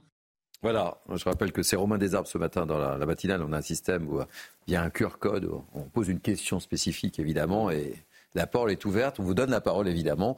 Et vous voyez le, le constat, Naïm Fadel, hein, ce sentiment euh, d'insécurité. D'ailleurs, je ne vous ai pas posé question ni, ni vous, euh, non pas que je ne vais pas vous la poser ni à vous, Pierre, ni je vous vous, aussi Michael, est-ce que vous avez ce sentiment d'insécurité toutes les deux C'est pas aussi un sentiment, en fait, Vous êtes, euh, vous partagez entre Dreux et Paris. Gabriel, vous êtes à Paris. euh, Non, mais en fait, euh, je, je pensais en vous vous retrouvez dans les, dans les propos, dans ces témoignages? Oui, oui, et, et- et effectivement, je m'y retrouve complètement, mais je pensais à que ce serait bien que vous envoyiez ces petites vidéos à Madame Borne qui parle de sentiments euh, d'insécurité et qui est complètement déconnectée de la vie euh, euh, des Français et des Françaises en particulier. Moi-même, je peux témoigner, je suis quelqu'un qui circule pas mal, effectivement, entre ma ville et puis sur, sur Paris. J'ai travaillé aussi longtemps sur Paris et j'ai pu voir cette insécurité et je voyais bien que je changeais ma façon euh, de vivre, ma façon de m'habiller, ma façon même de sortir le portable, euh, des choses comme ça. Dans les transports en commun, n'en parlons pas. Euh, je veux dire, c'est voilà. Donc il n'y a pas pire aveugle qu'on dit que celui qui ne veut mmh. pas mmh. qui ne veut pas voir.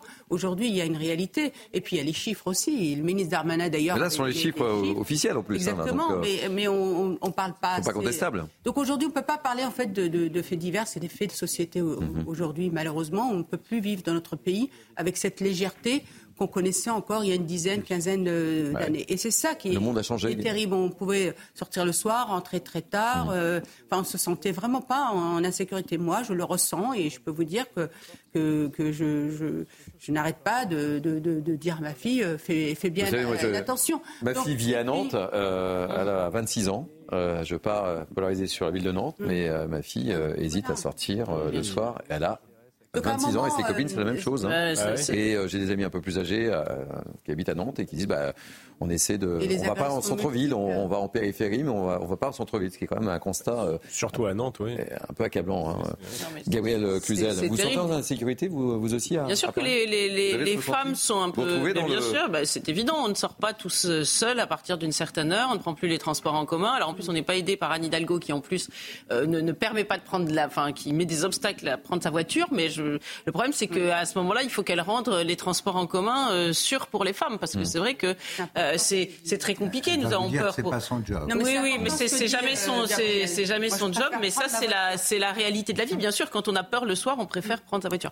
Et et mais, mais, quelquefois, on a peur en allant la récupérer aussi dans le parking ou quand elle est garée. C'est le quotidien quand même des, mm. des femmes. On a peur pour nos filles, mais on peut avoir aussi peur pour nos mères. Aujourd'hui, je vous rappelle qu'il y a, il y, a, il y a de nombreuses euh, euh, vieilles dames qui sont violées, mais à quel niveau de décivilisation euh, nous sommes arrivés Donc c'est gravissime. Et encore une fois, vous savez, on a, on a beaucoup reproché aux féministes de pas, et à raison de ne pas s'occuper des, des, des, viols du 7 octobre, mais elles s'occupent pas beaucoup non plus de ces affaires-là. Hein. Visiblement, il y, a, y des, y des, violeurs qui les, qui les, les, les, intéressent, mais pas d'autres. Voilà, c'est ça, et ça, c'est un vrai sujet. Je voulais juste revenir sur ce que vous disiez tous les deux, que je trouve extrêmement intéressant, c'est que euh, il y a un deux poids deux mesures. Mm. C'est-à-dire que on est très dur en revanche pour les, les gens, les, les Français bien élevés, qui quand ils mm. euh, vraiment, ça leur arrive de contrevenir à la loi, c'est vraiment à, l'extrême marge. Et alors là, ceux-là, on leur, on, leur ah tape sur la tête largement. Mm. Donc, et, et, mais les autres peuvent euh, galoper tranquillement, les délinquants. Et c'est vrai que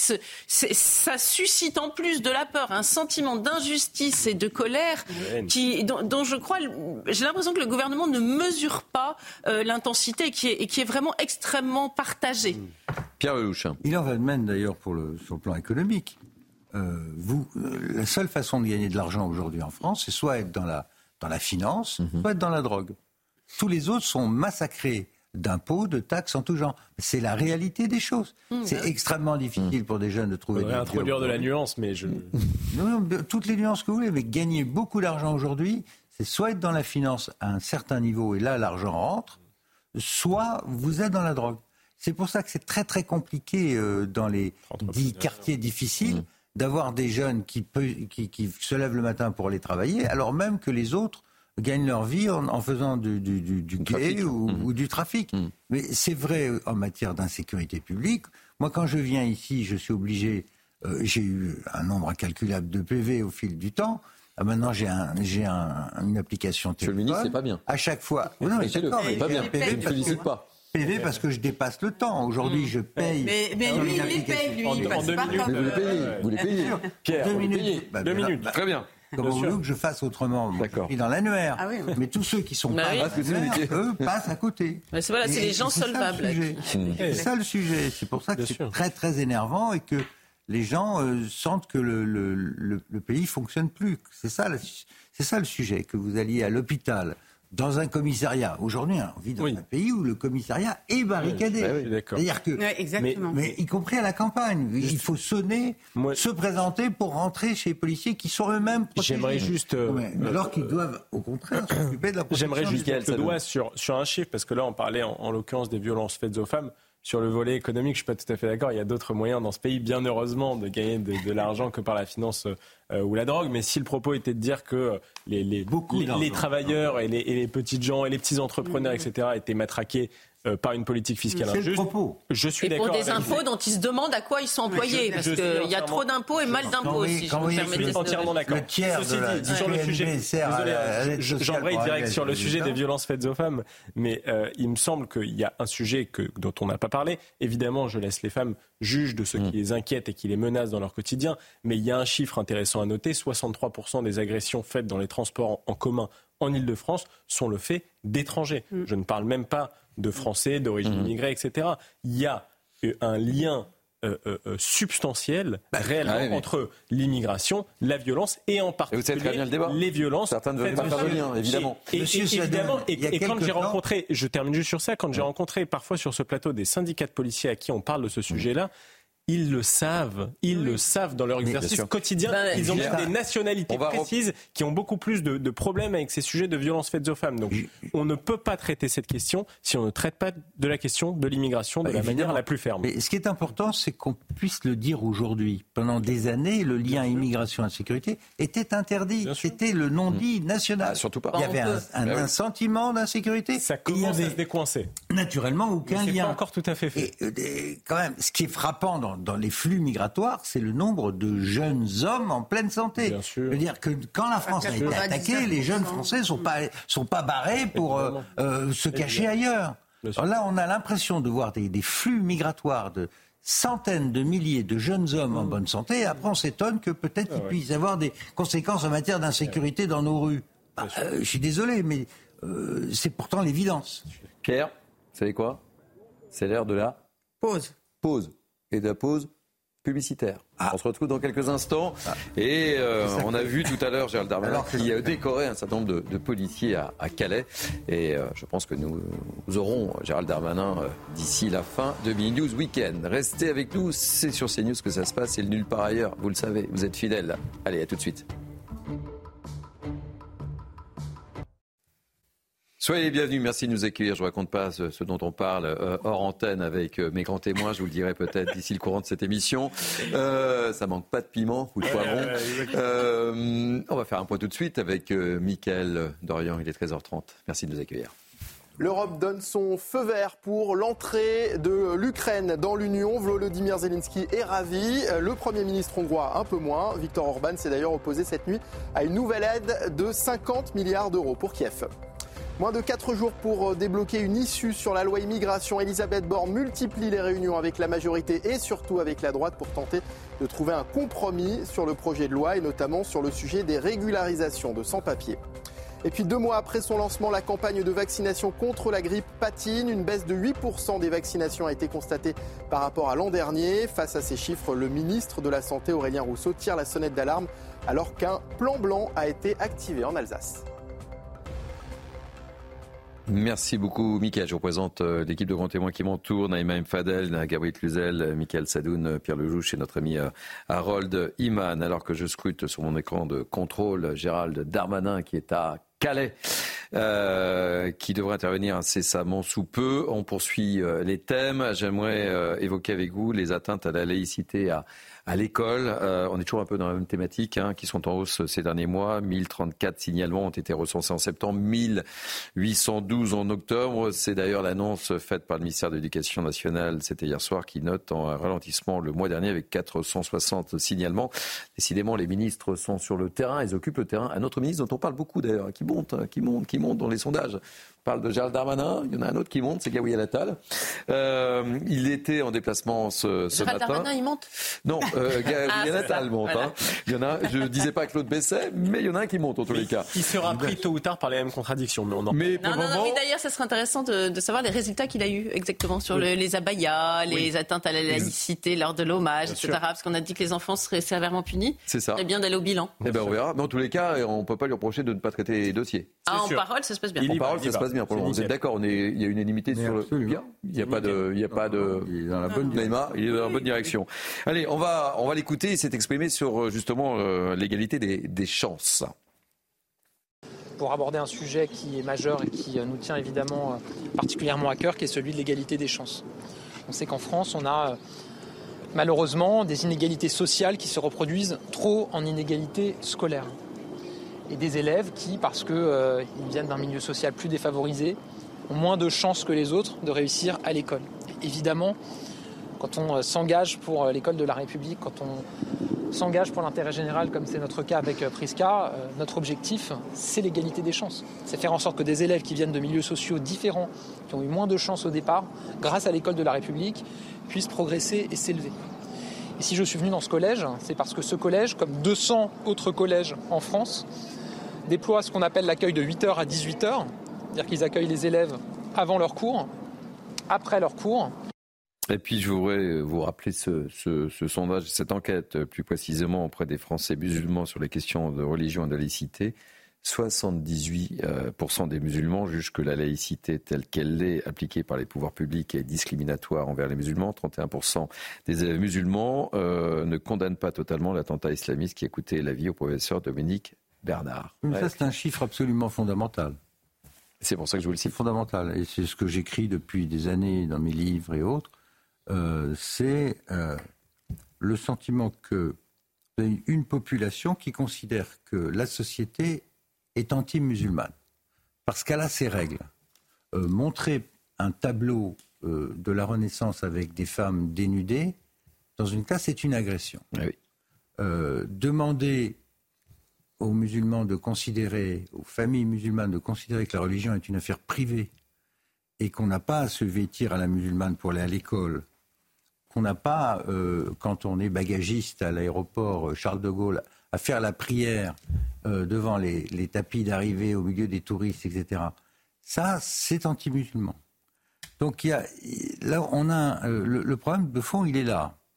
C'est que la France a absorbé toutes sortes de gens au XXe siècle. Parce que, contrairement à ce qu'on raconte, la France n'est pas un pays d'immigration. Les Français n'ont pas émigré, mais nous ne sommes pas historiquement un pays d'immigration. J'entends ça, dire ça et répéter, mmh. c'est faux. Euh, nous, sommes, nous avons commencé à, être un pays d'immigration après la Première Guerre mondiale parce qu'il y a eu cette euh, hémorragie considérable. 5 millions de jeunes Français mâles euh, tués ou blessés. Et à partir de là, on a ouvert les frontières, mais pendant très longtemps, c'était une immigration européenne. Des Italiens, des Espagnols, des Polonais, des Russes européenne et chrétienne. Tout a changé avec la décolonisation. Euh, de Gaulle est parti euh, du Maghreb et d'Algérie précisément parce qu'il voulait éviter que Colombey, les deux églises, deviennent Colombey et deux mosquées, parce qu'il avait compris euh, la problématique d'une immigration musulmane en France et qu'il n'en voulait pas. Or, il s'est passé ceci que dix ans après la décolonisation d'Algérie, donc au début des années 70, on assiste à une immigration qui change de nature, puisque c'est plus une immigration de travail, c'est une immigration de peuplement. Et le regroupement familial, décidé en 1976 par messieurs Chirac, Giscard et le Conseil d'État, change la nature de l'immigration en France. Et donc nous avons maintenant une immigration de peuplement à dominante musulmane. C'est même 75, mais ils, ont voulu le retirer en 76 et ça a été interdit par le Conseil d'État. C'est pour ça que j'ai mentionné le Conseil d'État comme co-responsable de cette le retirer quand même. Euh, donc à partir de là, nous sommes dans une situation où euh, le peuple français est en train de changer avec l'importation euh, d'une forte population musulmane avec ses problématiques, son histoire, sa culture, ses liens avec le Proche-Orient, et on le hmm. vit aujourd'hui même, et dans une sorte de déni général. On considérait que l'immigration, par définition, c'était très bien, qu'il n'y avait pas de problème, qu'on pouvait stocker tous ces gens dans des banlieues et qu'ils deviendraient de parfaits Français. Moi, je me souviens de l'époque où des, gens disaient, des ministres disaient euh, l'immigration, une chance pour la France, tout ça, ça fait des bons Français. Vous êtes les bienvenus ici, des plus hauts responsables de l'État en France. Jusqu'au moment où on se rend compte qu'il y a un problème et qu'une grande partie de cette population ne se retrouve pas dans les valeurs de la République française. Pire, considère qu'elles sont hostiles à leur propre identité. Et c'est là que ça se casse. Moi, je, et c'est là qu'on est dans une, dans une, dans une dialectique où. Il ne peut pas y avoir que ça. On n'est plus dans côte à côte, on risque d'être face à face. Oui, je suis d'accord, mais moi, j'ai envie d'explorer de, un peu l'autre partie du problème. C'est vrai qu'il y a eu un sujet avec le changement d'immigration en nature et en quantité qui sont venus en France. Mais du côté de la France, il y a aussi eu une manière de dévaloriser ce que nous avions à offrir à ces populations-là. Et je pense que de ce point de vue-là, la France est aussi largement responsable de ces malheurs aujourd'hui. Si aujourd'hui des jeunes se tournent de plus en plus vers la religion et notamment vers l'islam, que vont-ils y chercher que la France n'est plus capable de leur offrir une transcendance, une autorité, des structures sociales? Je pense que quand la France a elle-même renoncé à offrir tout ça, à offrir une culture, qu'elle ne sait plus parler que de laïcité, la laïcité n'est qu'un bouclier, mais seule la France peut être le glaive. Donc au bout d'un moment, il faut avoir quelque chose à transmettre à cette jeune génération qui a aussi besoin de repères. Et si la France renonce à être la France avec son assise culturelle, avec son assise parfois euh, religieuse, entre guillemets, j'ai envie de dire, il ne faut pas que la France renie qu'elle a été un pays chrétien pendant 1500 ans, même s'il y a eu d'autres choses, il y a eu la République après ça, et je m'en réjouis. Euh, mais si la France renonce à être ce qu'elle est et à transmettre ce qu'elle a fait, il ne faut pas s'étonner que les populations qui arrivent ne veuillent pas s'y assimiler. Non, c'est pas faux. On, va marquer une petite pause dans, ce débat ô combien euh, euh, riche et intéressant évidemment, mais priorité euh, au direct. On va retourner à Tel Aviv, retrouver Antoine Estève, notre correspondant sur, euh, sur le front, évidemment. Euh, Antoine, on évoquait euh, cette information depuis ce matin, l'annonce et, la mort d'un des quatre derniers otages français qui étaient tués par le Hamas. Et ce que l'on peut dire également, Antoine, c'est que cette guerre s'annonce beaucoup plus longue que prévu, selon vos observations et les différentes et les dernières déclarations, Antoine.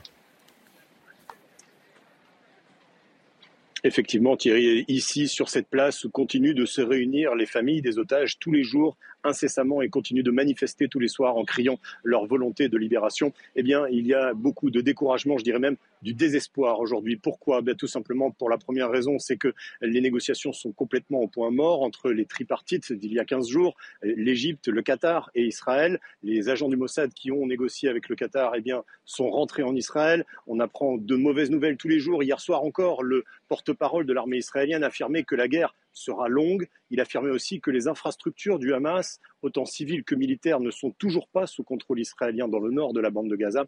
La guerre s'amenuise, euh, s'impatiente, excusez-moi, les familles s'impatientent ici euh, face à cette guerre qui n'en finit pas. Et puis surtout, le grand danger dénoncé ici par ces familles encore d'otages, eh bien, euh, de dommages collatéraux de ces bombardements avec ces otages qui sont probablement toujours retenus dans des souterrains, dans des tunnels entre Canyones et Rafah, dans la bande de Gaza.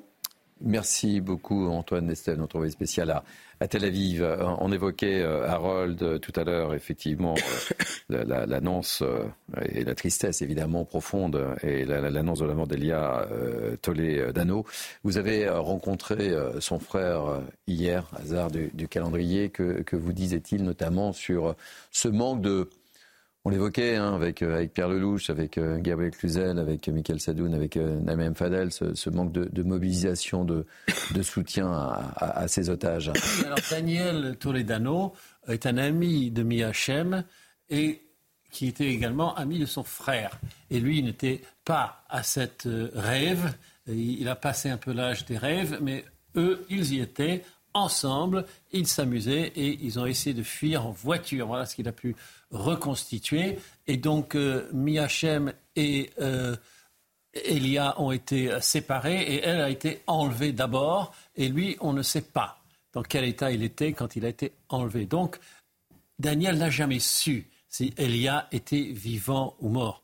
Donc, alors qu'il est, on ne sait pas à quel point, à quel moment euh, la, mort de Elia est survenue.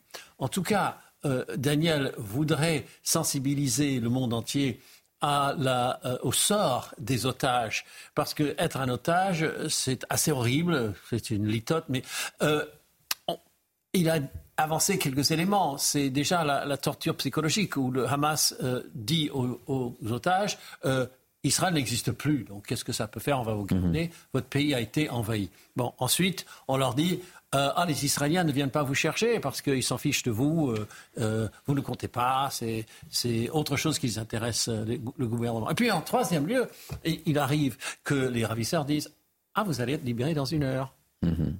Ils reviennent dans une heure Ah, désolé, je crois qu'on va vous garder toute votre vie. Bon, ce genre de petit jeu très simple à comprendre rend les gens complètement désespéré. Et quand il sort, il restitue. Et sinon, autre chose, il voudrait un, soutien, je ne sais pas si on a ce son-là, je l'espère, de euh, euh, Daniel Toledano, mais il, a, il est venu en France pour demander une aide de la France puisque ce sont des citoyens français. Et il a eu cette phrase extraordinaire. Il dit nous, nous sommes des citoyens européens. Lui, sa famille, bon, c'est très fréquent en Israël d'avoir des doubles nationalités, mais ce n'est pas la majorité de la population quand même. Et il a un lien avec la France. Il parle anglais parce qu'il dit mon français est aussi mauvais que mon anglais, mais en France, on pardonne pas ce genre de choses. Euh, on n'aime pas qu'on parle mhm. mal français. Donc, je préfère parler en anglais. Euh, C'était presque drôle. Et euh, en fait, il dit ben, les Européens que nous sommes sont visés, l'Europe ne bouge pas, un jour, on va attaquer tous les Européens, n'importe où, n'importe où, et en Europe. Et là, vous serez déçus. Donc, réagissez maintenant. Et vous avez beaucoup de pouvoir. Vous pouvez assécher, ne mhm. serait-ce que financièrement, le Hamas qui utilise le détournement de l'argent du contribuable français. Pierre. Pierre Lelouch. Bah, sur l'argent, malheureusement, je crains que le frère de, l'otage, M. Toledano, il est tort. Euh, Hamas ne manque pas d'argent. Hamas est alimenté ah euh, de façon euh, structurelle par euh, les frères musulmans et par beaucoup de grandes fortunes. Alors peut-être plus officiellement par les gouvernements du Qatar. Mais l'argent arrive. Donc ils ont, ils ont plein d'argent. Les, c'est ce qu'il dit. C'est ce le gel. Ils n'ont ils, ont pas ce problème-là. Mm. L'État islamique avait des problèmes de financement, mais pas le Hamas. Hamas est solidement. alors après, sur la guerre elle-même, on voit bien que euh, Israël mène une guerre avec le pistolet sur la tempe. C'est le pistolet, c'est l'opinion publique mondiale, c'est l'ONU. Et, c'est là que tout le monde est dans une contradiction, y compris notre diplomatie à nous. Parce que pour en sortir, il faut décapiter le Hamas. Il faut sortir le Hamas de Gaza. Laisser une chance à une autorité palestinienne non terroriste pour gouverner ce territoire et euh, euh, la Cisjordanie. Si on veut la solution à deux États, ce qui est mon cas depuis fort longtemps, il faut une direction démocratique. Je rappelle qu'il n'y a pas eu d'élection depuis 2005 mhm. et que c'est à la suite de ces élections et de la guerre civile que le Hamas a pris le pouvoir à Gaza il y a, il y a presque 20 ans. Donc il faut en finir avec, il faut démilitariser, trouver une direction palestinienne démocratiquement élue. Et là, vous avez une chance de fabriquer, j'espère, un État palestinien digne de ce nom. Et en même temps, les Israéliens doivent faire le ménage chez eux. Je considère, moi, que Netanyahou est très largement responsable de cette catastrophe. Euh, par le mitage permanent, l'affaiblissement de l'OLP, son espèce d'accord qu'il croyait avoir à l'époque avec, le Hamas, euh, plus les erreurs de, gestion des services de renseignement et de l'armée, la, non-couverture du sud d'Israël pour aller faire de la répression en Cisjordanie.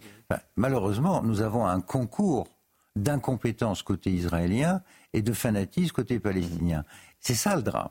Mais et donc pour la communauté internationale, pour le président Macron, demander aujourd'hui l'arrêt immédiat euh, des combats et le cessez-le-feu pour des raisons humanitaires qu'on peut mmh. comprendre, c'est en même temps garantir le maintien du Hamas au pouvoir, ce qui est tragique euh, pour toute la région. C'est l'heure du flash, merci Pierre. C'est l'heure du, flash avec, euh, et le rappel des titres, avec Mickaël Dorian.